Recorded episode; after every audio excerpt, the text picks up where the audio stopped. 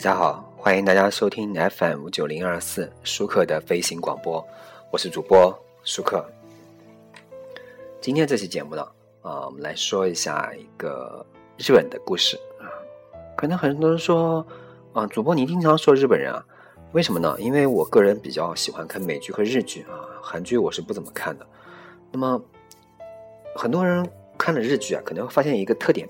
日本人在现实生活中啊，可能比较关注自己的生活，别人的生活好像不关注，好像不像我们经常去评论别人的生活啊，对不对？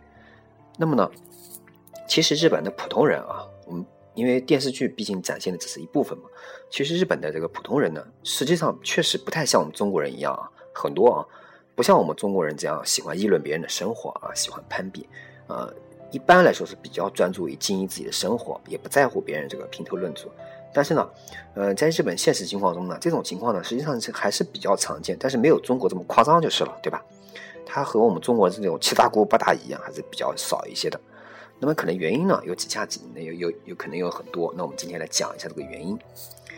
首先呢，日本人和人相处啊，他们比较注重自己的私人空间啊，无论是对家人还是朋友，都不会像中国人那样有一种亲密无间的感觉。打个比方说啊。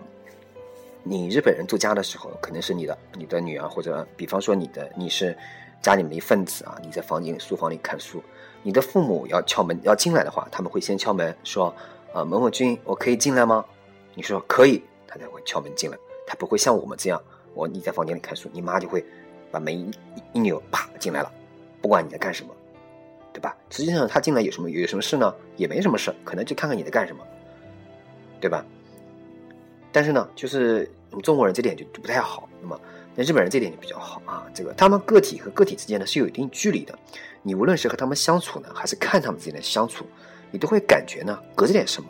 所以他们一般呢也比较尊重对方的隐私，不会轻易侵犯到他人的安全范围。但呢，但不是真的不讨论、不比较啊，就是那种关系真的好到一定程度的人，否则呢不会轻易把自己内心真实的想法表现出来的。那么日本人呢？很多上了大学以后呢，就不跟家人住在一起了，七大姑八大姨呢也不会太频繁的接触，所以议论纷纷的机会呢不像中国人那么多。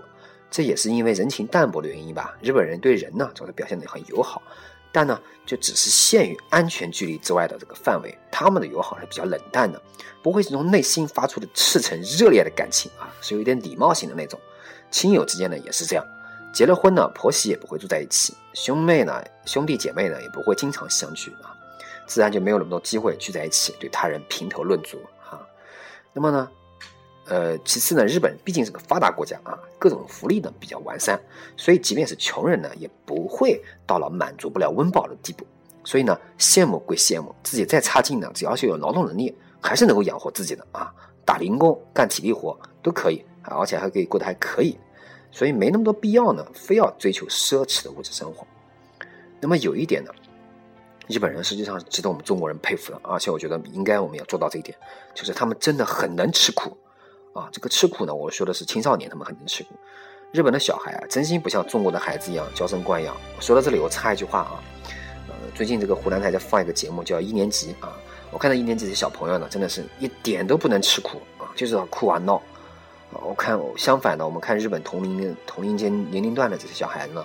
他们从小自己上上学、放学都背着大大书包啊，包括这个便当包啊、书包。每天放学呢，还参加各种活动小组、兴趣小组，从早到晚忙个不停啊，没有午休。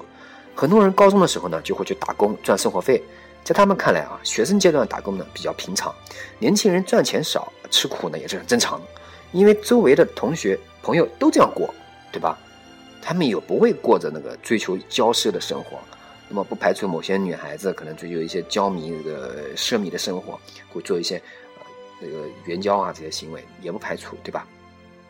那么不过呢，也并不是说他们就这么安于做自己啊，整日淡然恬静的生活。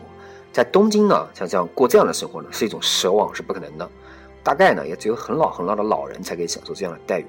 年轻人普遍呢，还是过着大城市的快节奏的生活，每天早出晚归，挤地铁，吃便当。要照顾孩子，要还房贷，要假笑，要迎合上司和客户，他们忍受孤独的能力呢，实际上是超越常人的。吃饭、购物、出游、看电影、K 歌，大多是大多是啊，实际上是一个人做的。那么，大多数日本人呢，看起来也比较孤单和寂寞，所以呢，没那么多人可以聚在一起去讨论别人家的这个家长里短啊，自然有一种呢，他们貌似过着自己的生活啊，寂寞着、安逸着的感觉。那么日本的生活呢，也不像我们说的这样安静和轻松和愉悦。好，那么本期节目呢，说了日本人为什么会过得如此的安然做自己。那么感谢大家收听本期舒克的飞行广播，谢谢大家，再见。